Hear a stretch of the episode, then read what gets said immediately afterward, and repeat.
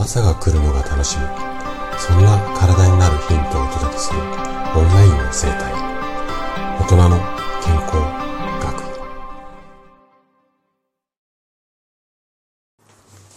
おはようございます。高田です。今日は慢性疲労をがっつり取り除く食事とはこんなテーマでねお話をしていこうかなというふうに思います。今日はその慢性疲労いわゆるもう常に疲れた状態に悩む方におすすめしたい食事。で、私の家にはね、この慢性疲労のお悩みもね、非常に多いです。で、私が個人的にっていうか、この生態の業界に入る前も、この慢性疲労でね、すごく悩んでいた一人なんですよね。で、患者さんのね、こう悩みの、まあいろんなこう表現っていうか症状あの、おっしゃる方が多いんですが、まあ、代表的なもので言うと、例えばね、朝起きてもなんとなく疲れているだとか、いくら寝ても疲れが取れないみたいな、こんなお悩みが多いんですよ。で、こういったね、慢性的な疲れで悩んでいるあなたにとってはね、今日かなりね、有益な情報となると思いますので、ぜひね、最後まで楽しんで聞いていただけると嬉しいです。じゃあ、早速、ここから本題に入っていきましょう。そもそも慢性疲労とはっていうところからね、今日もお話をあの展開していこうかなというふうに思うんですが、まあ、医学的な定義で一番簡単なやつを引っ張ってくると、長期間にわたって疲れが取れない状態。これを慢性疲労と定義しますよ。こんな風に教科書上では書かれています。じゃあ、なんでこうやって慢性疲労になっちゃうのっていうと、この原因はね、本当にね、いろいろあるんですが、まあ、大きく分けると3つ。例えば、ストレス。例えば、睡眠不足。例えば、栄養不足。うん、こんなあたりが、まあ、原因の大半なんじゃないのかなっていうふうに考えられています。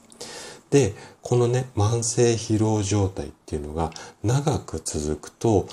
例えば免疫力が低下したりだとか、ここがどんどんどんどん重症になってくると、うつ病になってしまったりとか、心臓病みたいな病気のリスクが高まったりすることもあります。じゃあ、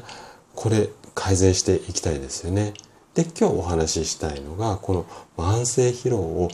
がっつり取り除くためには、まあ、いろんなね、治療法あるんですが、中でもこんな食事を意識しましょうよっっていう話をしたいんですよ。なんで治療で食事なのっていうふうに思う方も多いかもしれないんですが、確かに慢性疲労っていうのは運動したりしても、あの、改善できます。でも、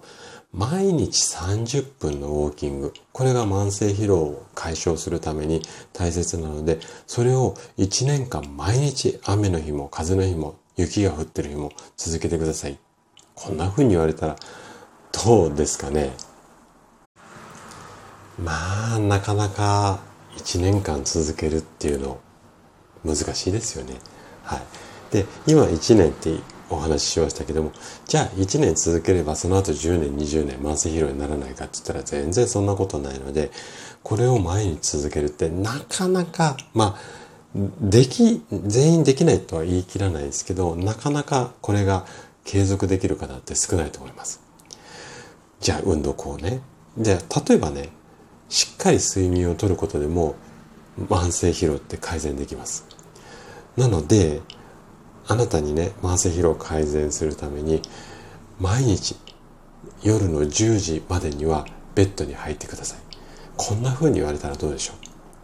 これもなかなかきっちり実践するって難しいですよね。うん。何が言いたいかっていうと運動とか睡眠っていうのは長時間の継続っていうのが難しいんですよ。なんですが食事について言うと例えば毎回の食事のバランスだったりだとかあとは食べる順番をちょっと工夫するだけで結構体が喜んだりするんですよね。なのでこれぐらいの工夫であれば続けられそうじゃないですかね。うん、じゃあね、具体的に慢性疲労に効果的な食事、どんな風にしていけばいいのか、これをね、3つのポイントに分けて話をしていきたいなというふうに思います。まず一つ目、意識してもらいたいポイントが、タンパク質をしっかりとるっていうことですね。で、タンパク質っていうのは、筋肉だったり骨だったり皮膚みたいな感じで体の組織を作るもう体の元となるだけではなくてエネルギーの、まあ、源っていうかねこのタンパク質をもとに私たちは活動できたりだとかあとは免疫力を高めるもうねこういうねこうなんていうのかな元気に過ごすためにはすごく大切な栄養素なんですよ。でこの大切なタンパク質が不足してしまうと例えば体力とか集中力が低下したり風邪をひきやすくなったり免疫が落ちるのでねこういった感じの、あの状態になってしまいます。じゃあ、タンパク質ってどんなものに含まれるのっていうと、お肉だったりお魚、あとは卵とか大豆製品、このあたりに多く含まれてます。で、1日に必要なタンパク質量っていうのは、大体ね、1キロ、体重1キロに対して1グラム。なので、体重60キロの人は60グラムっていうふうに言われています。ただ、これには個人差があるのと、慢性的にお疲れがひどい方っていうのは、やっぱりここ、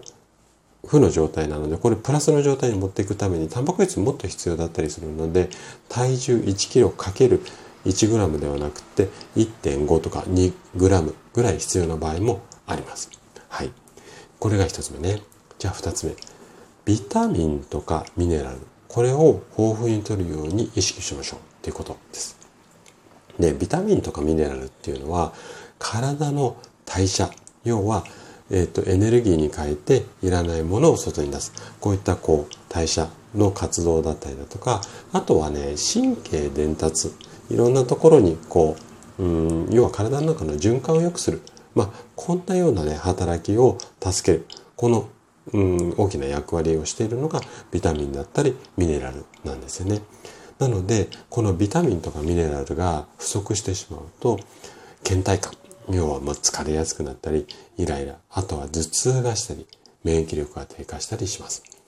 じゃあ、ビタミンとかミネラル何食べればいいのっていうと、お野菜とか果物、あとは海藻類とか乳製品なんかに多く含まれていて、特にね、ビタミン C とかビタミン B 群と言われているものは、お水に溶けやすい水溶性っていうものなので、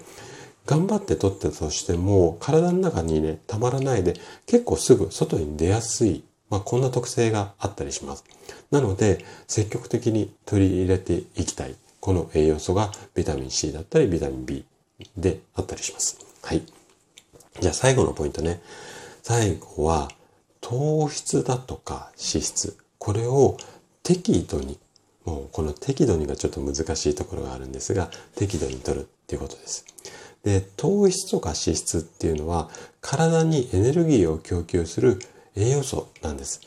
意外とね、糖質脂質悪者にされるんですが、これ全くないと人間活動できなくなるな、できなくなるので、